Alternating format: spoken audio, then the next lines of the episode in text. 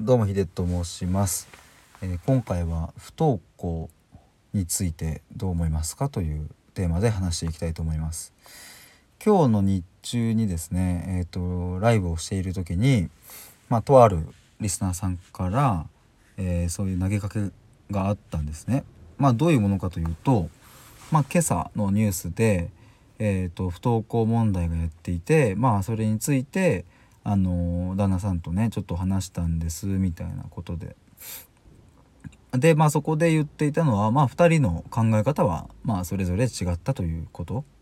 ですね。でまあだからあのどう思いますか？みたいな投げかけをいただいてまあむちゃくちゃそう考えるのには面白いテーマだなっていうふうに思って。うん面白いしこれってすごくうんと人事じゃないというか僕自身もあの本当に不登校寸前というかね学校に行くの本当に嫌だなって思った時期とかもあったし小学生の時に。うんそして僕も将来こう持つ瞬間は来るかもしれないわけででそうするとねあの別に全然人事じゃないっていうことを思いました。そして改めて考えました僕もそのライブで。僕の結論としては行きたきゃ行きゃいいし行きたくなきゃ行かなければいいなんですけれどもまあこういうふうに言うとまあちょっとまだ抽象的ですしうんとねなんかいろいろ解釈の余地があると思うんでまあもうちょい具体的に言えばそうですね。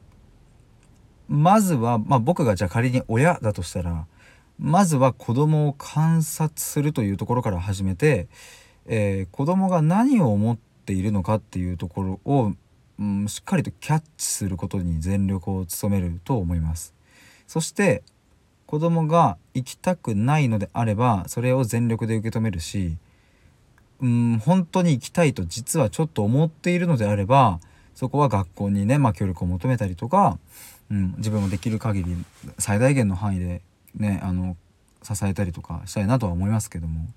まあでも僕としては不登校についてはですね何もこう善悪とか、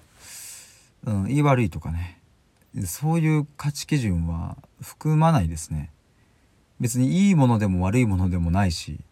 不登校というものに対してそうそこに何か何かしらの評価はくっつかないっていうことです。別なんかね不登校っていうふうに言うとね登校することがよしよしで不登校だとそれがなんかちょっとね悪みたいな感じで聞こえちゃうんですけど、まあ、全くそんなことはないっていう大人だって例えばね会社であんまりこうね人間関係がいい思いしなかった時に転職活動というねあの手段があってでそれをすることですごく職場環境が改善されて楽しく仕事をするっていうケースってすごくあると思うんですけどもなぜか子供にはそれは用意されていないんですね。まあ、厳密に言えば、まあ、転校するとかはあるんですけども子供自身の中にはそれを自分で意思決定できるっていうのは残されていないですよね。そう考えると非常に非常に子供にとっちゃその不登校というか、まあ、そもそも不登校の原因を作り出している問題と向き合うって本当に辛いことですよね。だって明日も行かなきゃいけないしその問題はいつ終わるのか分かんないし仮にいじめられているとしたらまあその相手だって明日学校に来るだろうしそういうふうに思うと本当に絶望的になっちゃうわけですよね。なんか今日はだからライブでそういうことを話していてあーなんかこの問題を考えることって自分自身のそれこそ結婚観とか人生観とかにも関わってくるなっていうことを、えーなんとなくほんわか思いました。でえっとその方とも含めて他のリスナーさんとかとも含めていろいろお話ししていく中でそもそもこうママさんたちとかね特に、うん、と不登校について話せる場がないっていう。その「あそうだよね」とか「そう思うそう思う」みたいな共感する場所がない。話せる場所がない。そして現に不登校の子供を持つ親御さんもいらっしゃる。